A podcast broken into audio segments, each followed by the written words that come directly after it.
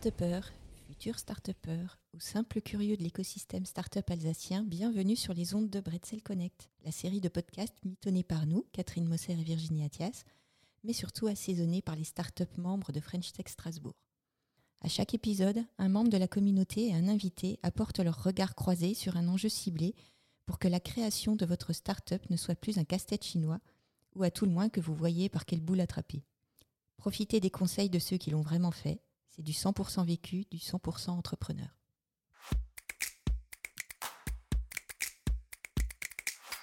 Quand on crée sa start-up, on est aux commandes de sa fusée, porté par l'enthousiasme, par sa vision, par son idée tellement disruptive qui va résoudre les problématiques de tellement de gens. Et puis on se rend compte que la trajectoire de la fusée tient plus de la montagne russe, qu'elle doit traverser des nuages d'astéroïdes, et l'on se sent parfois un peu seul aux commandes.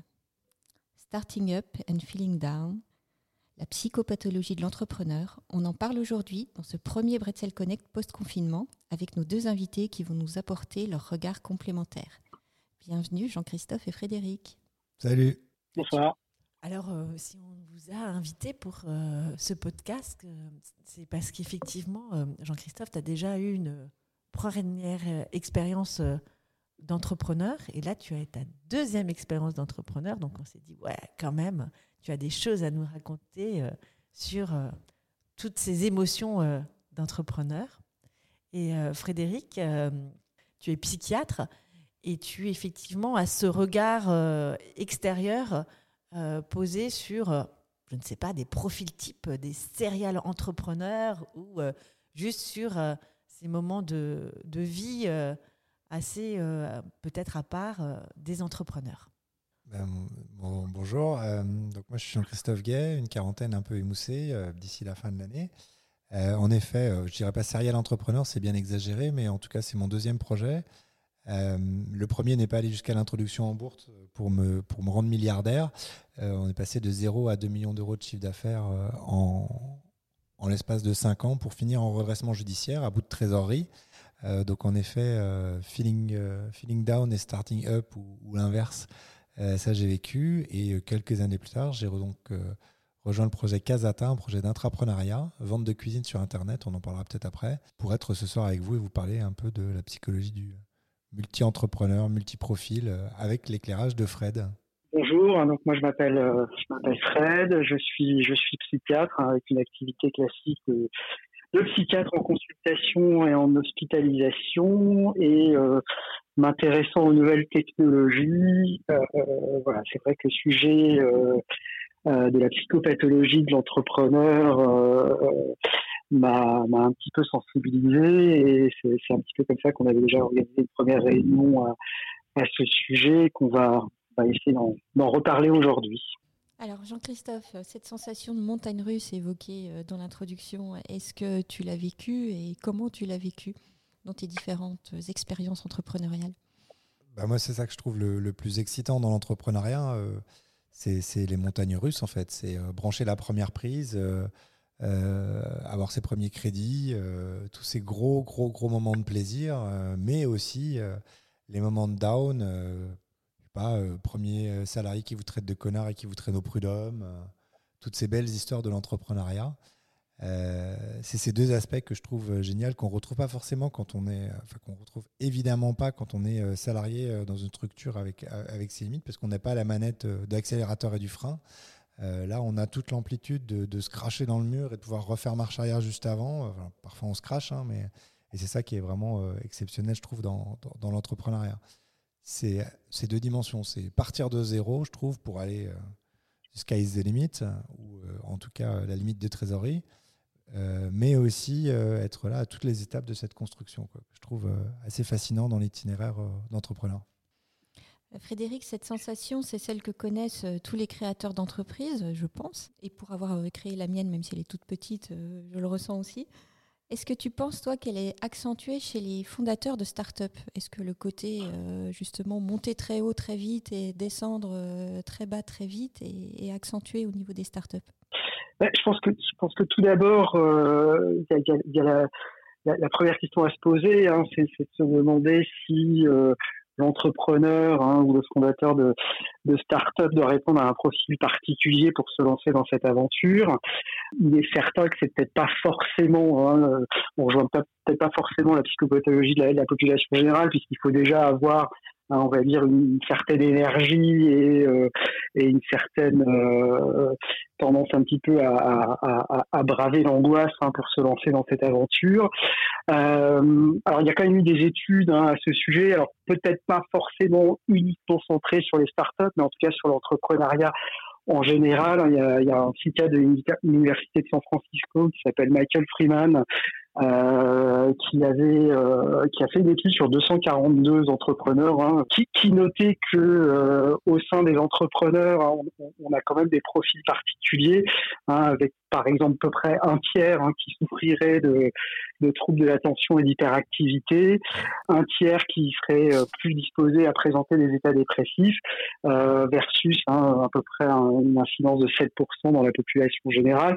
Donc on va dire qu'il y, a, déjà un terrain euh, qui est un petit peu particulier, qui n'est pas forcément pathologique en, soi, mais l'entrepreneur répond à un profil particulier et va faire face à des challenges bien particuliers et bien compliqués, ce, qui, ce, qui, ce qui certainement peut être à l'origine hein, de cette sensation de montagne russe avec les ups hein, qui peuvent comme ça tirer vers le haut et, et, et pousser à, à, lutter contre les moments où il y a parfois un petit peu de, de down. Et c'est la question aussi surtout hein, de dire à quel moment, quand on est trop down, euh, ben, on accepte de s'arrêter ou on se rend compte qu'il y a un problème sur le plan psychopathologique. Et justement, à ton avis de professionnel, euh, est-ce que tu as des bonnes pratiques pour euh, le gérer au mieux ce sentiment euh, up and down, surtout si effectivement on est à la base sur des profils un peu hyperactifs ou à tendance facilement dépressive, comme tu le disais tout à l'heure? Alors, je, crois qu'il faut rester, euh, il faut rester assez simple. Hein, euh, de toute façon, quand on est déjà pris au plein centre hein, de, l'action, euh, au plein centre d'un problème, c'est ce que même les salariés décrivent hein, sans être entrepreneurs, c'est que quand on commence à souffrir de, ce qu'on vit au travail, on a beaucoup de mal en prendre conscience, hein, parce que bah, si on travaille trop, on travaille toujours un petit peu plus euh, que la veille ou que la semaine précédente, et on peut toujours rajouter euh, un petit peu plus hein, jusqu'au moment où on craque complètement, mais on va pas forcément prendre conscience que on est passé d'un moment euh, travailler à peu près normalement à un moment où on travaille deux fois plus que la norme, puisqu'on aura à chaque fois de manière incrémentale comme ça rajouter euh, des tâches supplémentaires. Donc je, je crois qu'en restant simple, ce qu'il qu faut essayer de voir, c'est surtout euh, comment on vit. Est-ce qu'on est capable, euh, bah, est-ce qu'on est capable à de, de s'arrêter le week-end? Est-ce qu'on est capable de profiter de son week-end? Est-ce qu'on est capable de profiter des bons moments? Euh, si on n'est plus capable de, de, vivre les bons moments, si on n'est plus capable de se poser, euh, et si en plus on commence à se rendre compte que euh, on perd énormément en efficience euh, par, parce que bah, parce qu'on commence à aller mal psychiquement, je pense que ça, ça doit être, à, mon sens, les indicateurs hein, euh, qui, doivent amener à se, poser la question de savoir si, on est vraiment euh, encore en, capacité de continuer à fonctionner comme ça et dans une telle logique. En fait, c'est cette difficulté-là d'avoir de, de, ce recul-là, Jean-Christophe, qui, voilà, quand, quand, on a la pression d'une entreprise, on a quand même des responsabilités et, et c'est une sorte de, voilà, de, fuite en avant quelque part aussi souvent et euh, de dire stop, euh, des fois, c'est dire stop à son entreprise. Donc c'est très très compliqué. C'est ce que c'est ce que décrivent euh, beaucoup les entrepreneurs. Hein, c'est que c'est alors particulièrement peut-être dans le domaine des startups. Hein, quand on crée une startup, on est censé être comme ça un Ironman hein, qui, est prêt à tout et qui peut tout gérer, qui peut porter son entreprise et puis ses collaborateurs là jusqu'au jusqu'au bout d'un projet et finalement euh, commencer petit à petit à être en, difficulté, euh, c'est commencer petit à petit à, être quasi en opposition avec ce qu'on est censé être représenté, ce qu'on est censé représenter. Euh, un, un, un start-upper hein, qui veut lever des fonds et qui, va dire hein, euh, au, qu'il est en, dépression, euh, ça le fait pas quoi.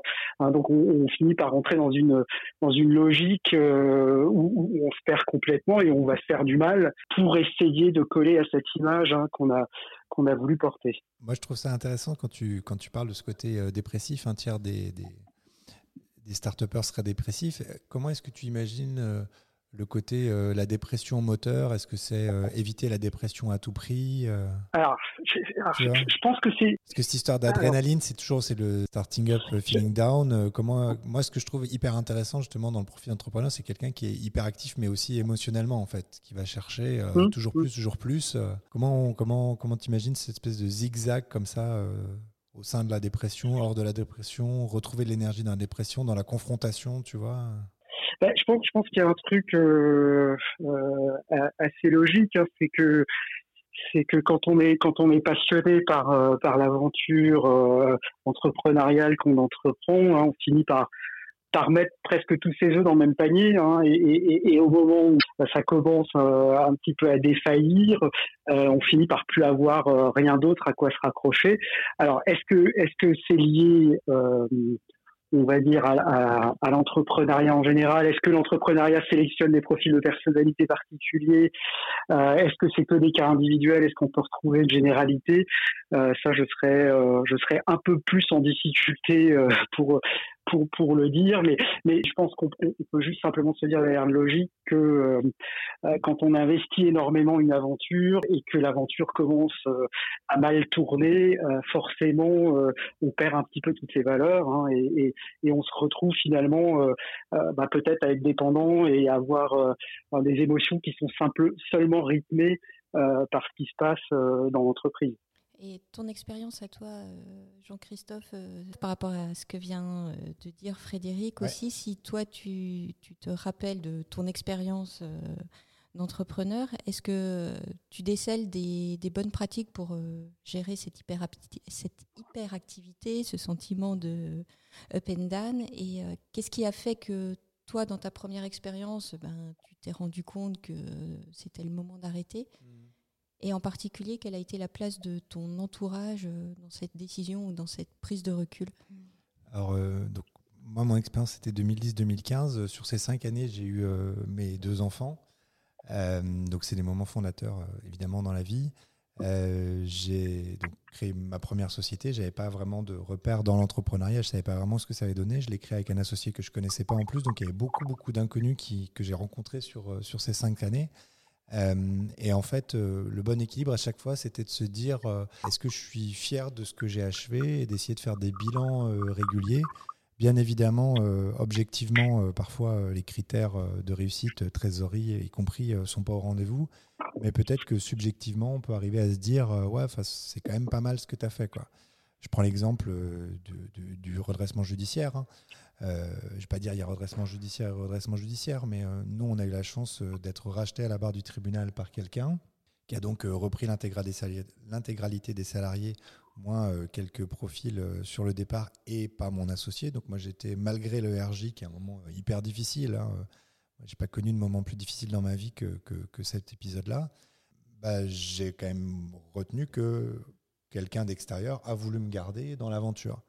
Et ce qui a été particulièrement difficile, c'est de dire, euh, bah non, là par contre, euh, euh, toi, personne extérieure, tu reprends mon projet, mais on va arrêter là parce que c'est pas mon projet, c'est pas le projet que tu veux continuer. Et si tu as décidé de me tirer une balle à 30 000 euros dans le pied, bah, je peux la prendre dans le genou ou dans le foie, mais, mais je la prendrai parce qu'il a fallu que je sois capable de tirer un trait sur cette aventure. Et en effet, c'est particulièrement difficile de se dire, bah tiens, je l'ai créé, ça grimpe, puis je passe un ça descend, tiens, il y a un repreneur, tiens, il faut que je lui dise au revoir. Et en fait, moi, j'ai adoré, quoi. J'ai adoré ce coup du euh, tu t'exploses la tête contre le plafond, tu te casses les dents contre le carrelage, euh, mais entre, il y a des tels moments euh, d'euphorie que, moi, c'est ce que je retiens. C'est même dans les moments les plus difficiles, savoir se dire enfin, en même temps, si je tape le plafond, c'est quand même que j'ai pris de l'envol, ou si je m'écrase contre le sol, c'est quand même qu'il y avait de l'amplitude. Et, et c'est ça que je trouvais toujours hyper intéressant, c'est de se dire ouais, enfin, même si le moment est très difficile, ce moment, il a euh, de l'amplitude, il a de quoi euh, dégager une certaine fierté pour moi. Que ce soit sur un moment particulièrement qui s'est particulièrement bien passé, tout qu'un moment qui a été particulièrement difficile. Quoi. Est-ce que ces moments de doute, quand on est plutôt dans la phase d'âne de la montagne russe, mmh. Est-ce que c'est finalement quelque chose sur lesquels on peut capitaliser ou est-ce que c'est justement ces moments de recul dont on a besoin quand on est un entrepreneur euh, hyper actif Et est-ce que finalement ils nuisent à la confiance ou est-ce qu'ils la construisent? Bah, Moi, ce que je conseillerais humblement, euh, c'est euh, de profiter des moments de doute pour être à l'écoute. Parce qu'en effet, quand on est en surconfiance, on a tendance à fermer un peu les écoutilles et à, foncer. Et les moments de doute, c'est les moments essentiels pour ouvrir son cœur, ouvrir ses oreilles, ouvrir ses, ouvrir ses chiffres et les présenter. Et, je pense que oui, c'est essentiel de, douter parce que trop de sécurité emmène directement dans un mur à un moment ou à un autre. Quoi. si, on ne doute pas, on n'ouvre pas le champ des possibles et donc on se ferme des tas de, de possibilités. Donc ouais, le doute fait partie intégrante de l'itinéraire de l'entrepreneur. Pour moi, c'est essentiel d'avoir des moments de doute. Et si on n'en a pas, à mon sens, c'est qu'on loupe la scalabilité et l'accélération, qui va être la différence entre un start-upper et un entrepreneur. Quoi. C'est ce, trait-là, en fait, euh, euh, Frédéric, c'est ce besoin de vivre euh, intensément l'émotion qui est peut-être un trait commun avec les, entre les start-uppers. C'est une question que j'allais poser à Jess. Est-ce qu'on devient accro finalement à, être un start-upper?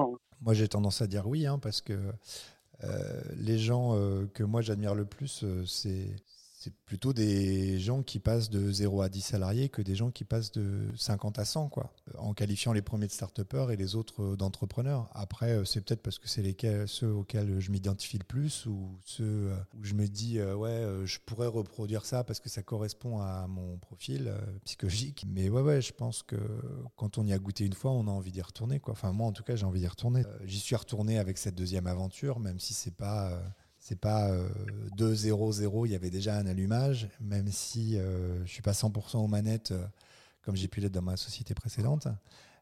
mais ouais, j'espère pouvoir vivre 3, 4, 5 aventures. mais c'est aussi, je trouve, qui est hyper intéressant, c'est le fail, quoi. On en parle, on n'en parle pas assez, mais pour moi, s'il n'y a pas de fail, il n'y a pas de fail, il n'y a pas de fun. S'il n'y a pas de fail, c'est qu'il n'y a pas eu de test, parce que si tu fais que des choses qui marchent, c'est certes, peut-être que tu en as testé, mais moi, à mon sens, en tout cas, tu n'en as pas testé assez. Et si euh, tu n'as pas eu à couper des branches sur le chemin, c'est qu'à un moment ou à un autre, tu vas te retrouver à être trop lourd et trop rigide et trop droit, en fait. Et, mm. ça aussi, euh, je trouve dans le profil du start-upper, c'est quelqu'un qui va peut-être euh, moins thésauriser ou qui va pas thésauriser à la même vitesse ou qui va pas brûler à la même vitesse les émotions, le cash, les employés. Il y a, y a tout ce profil-là, en fait, qui est, peut-être un profil dangereux comme personne à côtoyer, mais que je trouve génial. Quoi ça, me fait penser à une, enfin, une de lecture là, un petit peu euh, inédite, mais enfin voilà, c'est, on a l'impression euh, tout à l'heure là quand tu décrivais euh, les, émotions que, tu as vécues, que, on, peut parfois être limite dans un, dans un circuit de récompense, hein, comme comme comme un drogué, hein, se dire finalement là il y a les il y, a les trucs qui me portent qui sont super et que je recherche et puis quand je les ai pas, euh, je suis presque en manque et euh, je vais pas bien euh, jusqu'à jusqu'à la prochaine euh, chose qui va me porter et qui va activer ce qu'on appelle les circuits de la dopamine, hein, les circuits de la récompense. Virginie et sa main innocente et sa main innocente va tirer de petits mots, un pour chacun auquel on vous invite à répondre, à réagir. Jean-Christophe, donc euh, là, j'ai tiré, donc pour ceux qui ont écouté les épisodes précédents, effectivement, changement de processus, euh, on, est en format euh, post-Covid. Donc j'ai tiré avec ma petite main innocente écosystème. Si, si tu conjugues ce mot écosystème avec le sujet de notre podcast aujourd'hui, qu'est-ce que ça t'évoque? Pour moi, euh, écosystème, c'est euh, équilibre psychologique en fait. équilibre psychologique parce que à la fois écosystème, c'est quelque chose qui, nourrit la curiosité, qui nourrit l'innovation, qui nourrit les idées, mais aussi quelque chose. Enfin, moi, c'est l'écosystème. Moi, c'est tous mes amis en fait. C'est les gens avec qui je peux partager énormément, qui me donnent des retours à la fois sur des retours de satisfaction, des retours sur mes doutes. des moments de, ouais, de partage de bonheur, les gens avec qui on peut partager des moments difficiles. Euh, pour moi, c'est ça tout, tout, l'écosystème. Après, euh, ce qui est aussi particulièrement difficile derrière le mot écosystème, en fait, c'est que ça a l'air d'être quelque chose de très, euh, très institutionnel, de très constitué. Et, je pense que le meilleur écosystème, c'est un écosystème plus informel, en fait, où on va bien au-delà des titres, des institutions, et, où on a des, discussions très, très, très directes, en fait. C'est ça qui est hyper intéressant mais ça prend, euh, ça prend des années. Quoi.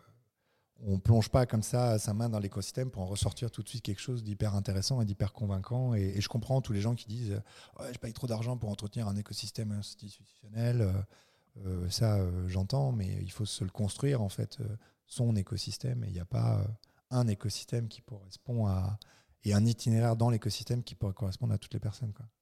Autour de Fred de découvrir son mot-clé, il s'agit du mot valeur au pluriel. Qu'est-ce que ça t'évoque, euh, Fred, par rapport à notre sujet d'aujourd'hui? Alors, euh, valeur, ça, moi, ça, m'évoque un petit peu une, chose dont on parlait tout à l'heure. Hein. Dire finalement, euh, dans, euh, la psyché d'un individu, hein, à quoi est-ce qu'on se raccroche pour se juger? Est-ce que euh, quand on se regarde dans un miroir le matin, euh, qu'est-ce qui fait que euh, on va reconnaître dans le miroir euh, la personne qu'on pense être ou, ou, voir un inconnu hein, alors quel, quel, quel sens on donne à sa vie? Alors quand on est un, entrepreneur, hein, est-ce que voilà les valeurs c'est c'est la réussite, c'est la croissance, c'est le fait d'être tout le temps à fond dans, dans, dans son aventure?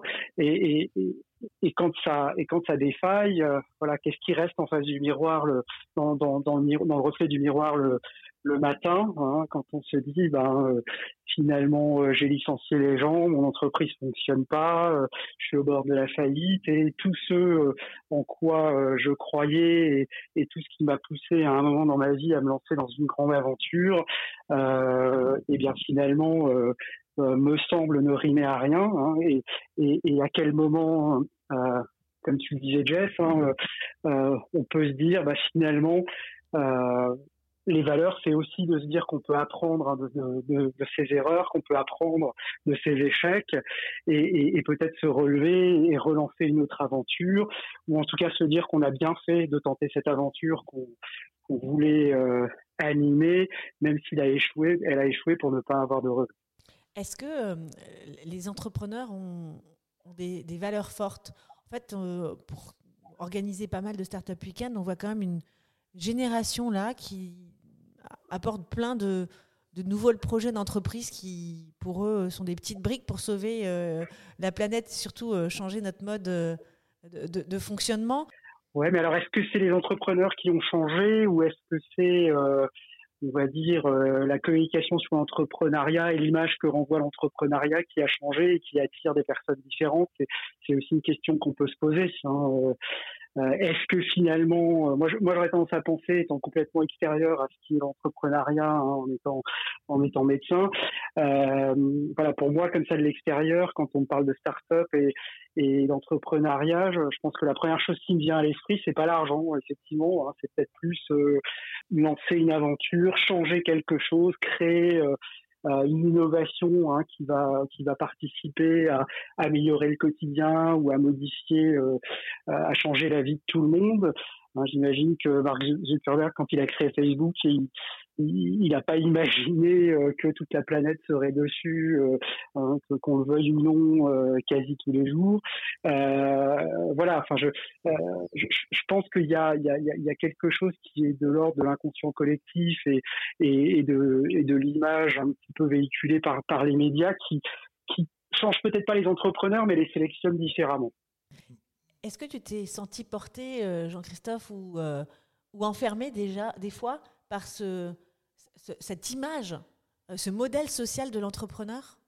Ouais, par exemple, euh, sur euh, mon premier salarié, typiquement, c'était quelqu'un qui avait, qui avait financièrement et socialement, mais qui avait une. c'était un vendeur, mon premier salarié. Et donc, c'était quelqu'un qui faisait des calls, calls, calls, calls. c'était hyper, hyper dur comme, comme métier mais euh, il avait euh, une rage de vaincre. Et donc, en fait, c'est quelqu'un qui s'était toujours battu. Donc, moi, j'étais hyper content d'avoir ce premier salarié. Quoi. Et euh, en fait, grattant, créant de la confiance, je creusais un peu sous le capot et idéologiquement, quelqu'un très entré à gauche. Moi, j'adore, on va creuser la discussion. Quoi. Et en effet, ça a été très rapidement une relation, ça s'est transformé en une relation très complice au début à une relation de méfiance pour finir au prud'homme. Quoi.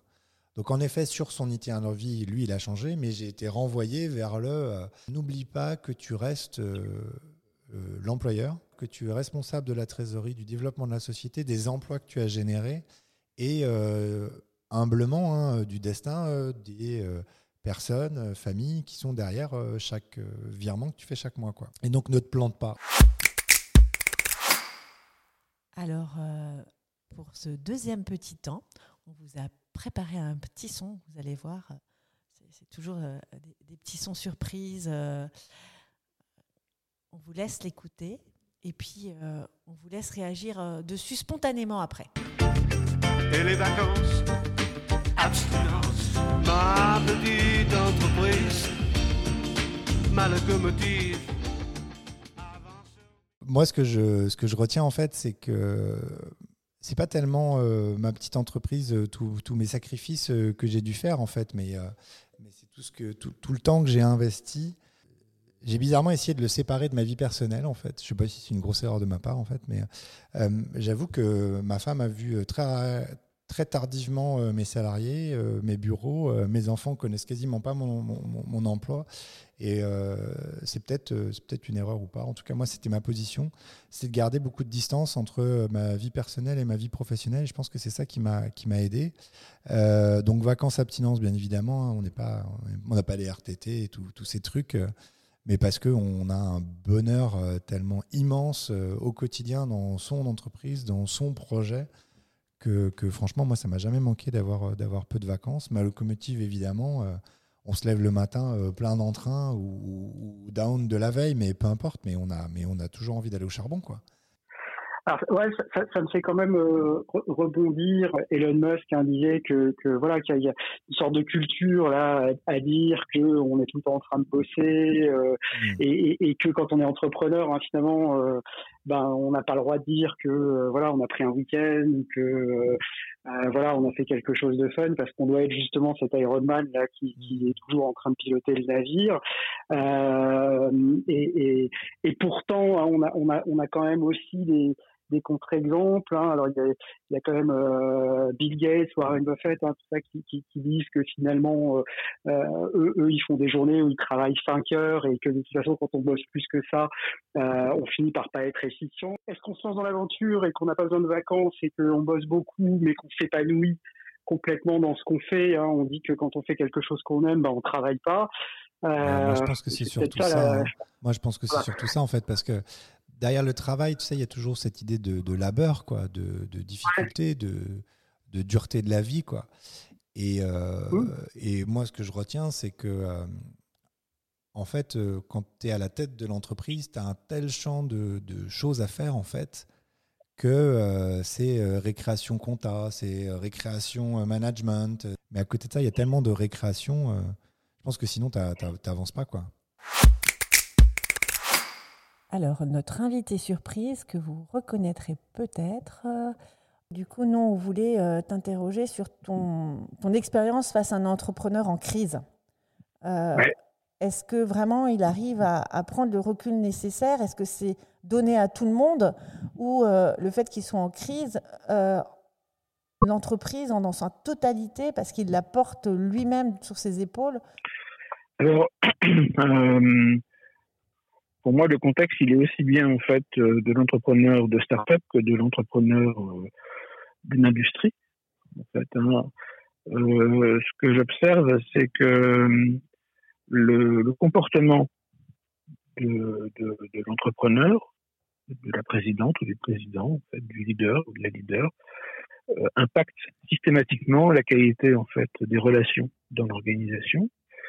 Ça impacte aussi la qualité des décisions sont prises? Est-ce qu'elles sont facilement euh, prises par chacune et chacun ou est-ce que tout est centralisé au niveau en fait euh, de l'entrepreneur? Ça impacte en fait la confiance entre les gens. Euh, ça impacte en fait aussi la capacité de construire une vision. Est-ce qu'on est dans la survie ou est-ce qu'on est en fait en chemin vers quelque chose en fait vers lequel on va tous ensemble? Donc, euh, pour moi, il n'y a pas de doute. En fait, euh, il y a un lien direct entre euh, la capacité de développement de l'entrepreneur et le développement de l'organisation. Alors, parfois, il peut y avoir des phases de tension où systématiquement l'entrepreneur va refaire les mêmes erreurs. Et dans ces schémas, en fait, l'individu va commencer en fait à s'observer. Ça, c'est une, une des premières compétences en fait que euh, la personne en changement peut développer, c'est commencer à s'observer. Et au début, la personne peut être aussi dans une phase de déni ou une phase de oh là là, qu'est-ce qui m'arrive? C'est incroyable. Euh, et c'est pour cela que parfois elle a besoin d'aide à l'extérieur, mais parfois il y en a aussi qui sont dans une capacité de s'auto-changer en fait euh, euh, tout seul, quoi, sans besoin en fait euh, de professionnels extérieurs. Il y a peu de remise en question. Et ça prend parfois du temps en fait aux individus de changer, ou parfois en fait ça mène la boîte au tapis. Et euh, une entreprise qui va au tapis, ben, il y a plein de récits euh, là-dessus sur des, des, déficiences en fait euh, de ce qu'on appelle le management. Ben, euh, ma foi, c'est une phase de vie de l'entrepreneur. il faut espérer qu'il va apprendre des choses, peut-être, peut-être pas. Mais en tout cas, ça fait partie aussi d'un processus. En fait. Merci beaucoup. Hein. Salut. Ok, salut alors. Alors, notre invité surprise que vous n'avez pas reconnu, c'est quelqu'un de ton écosystème, effectivement, euh, Jean-Christophe. Euh, c'est normal, hein, on est en, en post-confinement, donc tout le monde n'est pas euh, présent. Hein, on, on, remercie déjà toutes les personnes qui sont présentes en réel et à distance, parce que c'est un peu compliqué. Donc, comme tu le disais si bien, c'est notre Sherpa. Pascal accompagne pas mal euh, d'entrepreneurs et d'organisations euh, en tant que coach. Et, et, du coup, je lui ai demandé de, voilà, de, de partager un peu euh, son expérience sur cette notion de, de crise. Et, et, moi, je voulais juste, euh, effectivement, on voit toujours le, la crise de façon très négative. Euh, et, et, je voulais quand même, là où on en est dans nos échanges, re, reparler de Luc Soler qui nous avait dit dans un précédent podcast qu'une des qualités de l'entrepreneur, c'est d'être optimiste. Et c'est vrai que l'entrepreneur, la relation de l'entrepreneur et de sa propre start-up, c'est quelque chose de, voilà, de, très, très intense.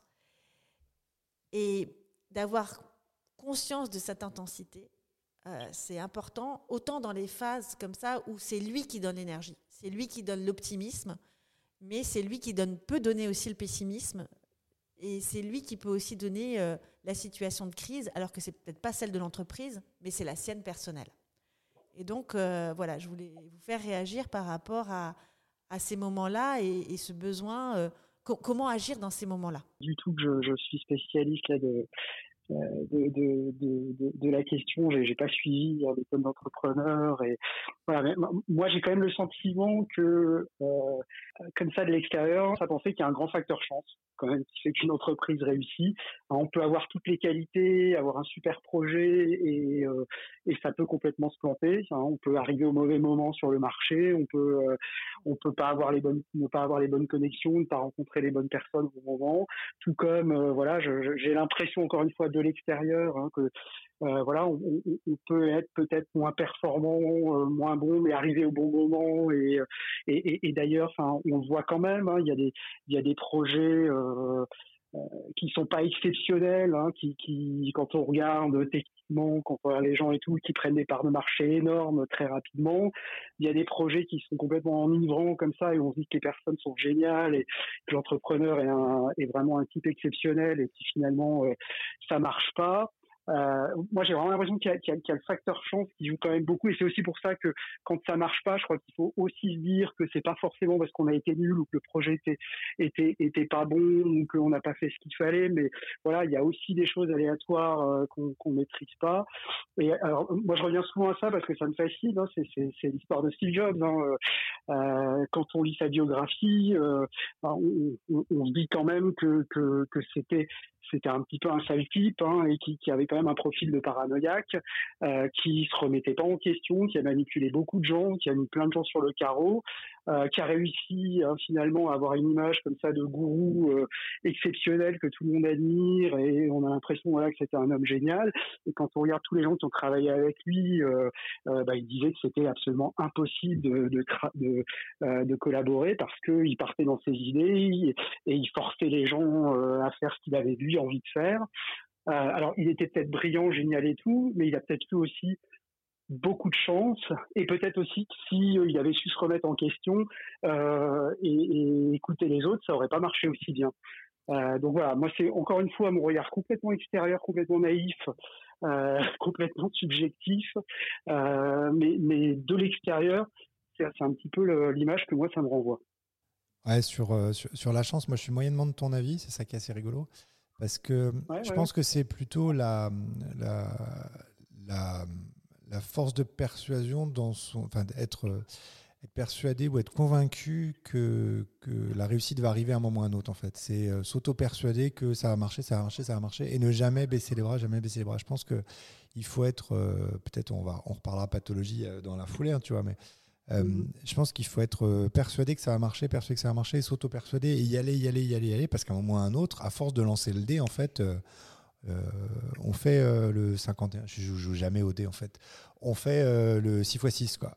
Bref, euh, on tape euh, la fameuse probabilité. Et si tu fais ça avec euh, acharné de travail, que tu as euh, un peu euh, de génie mixé avec de la chance, mais que tu arrives à croiser les bonnes personnes, parce que régulièrement tu vas chercher les bonnes personnes.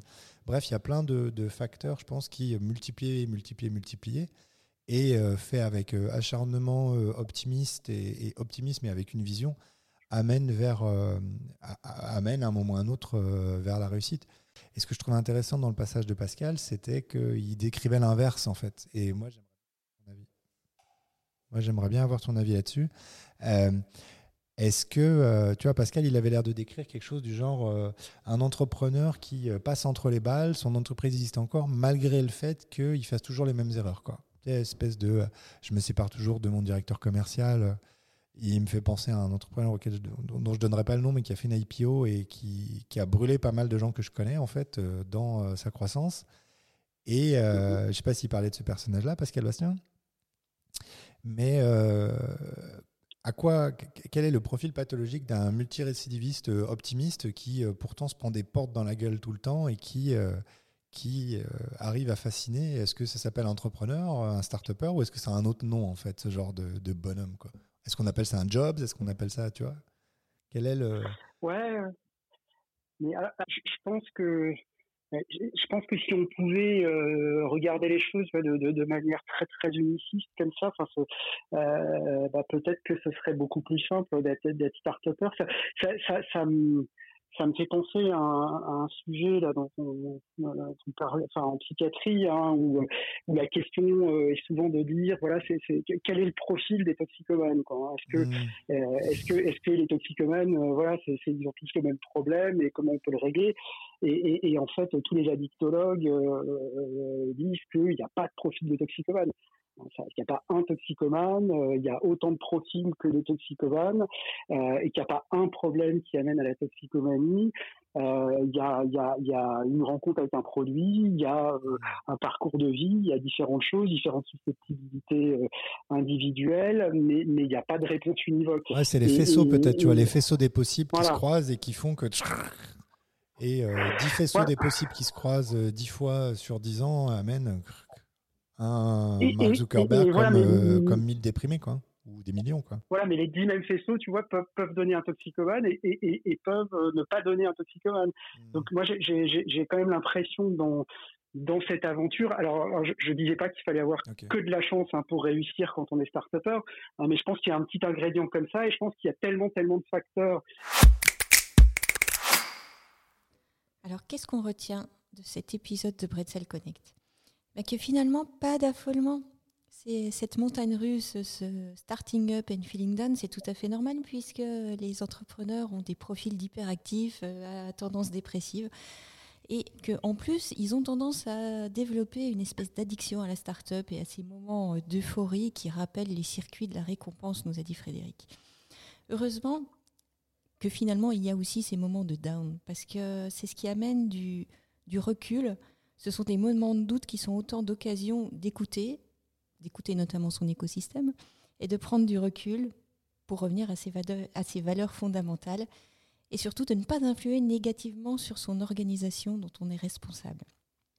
Mais on comprend aussi qu'il ne faut pas trop se mettre la pression, pas trop se mettre de contraintes, parce que le facteur chance et le facteur audace restent assez énormes. Merci pour euh, ce moment partagé avec nous dans ce nouvel épisode de Bretzel Connect. N'hésitez pas à écouter les épisodes précédents sur notre chaîne Ocha. Ils sont tous hyper intéressants. À bientôt. À bientôt. À bientôt. Bretzel Connect est un podcast produit grâce au soutien de la French Tech dans le cadre du projet d'avenir Disrupt Campus. D'après une idée originale de la communauté French Tech Strasbourg portée par Alsace Digital avec le soutien de toute l'équipe d'Etena Pépite, de l'agence ISAC et d'Alsace Business Angels.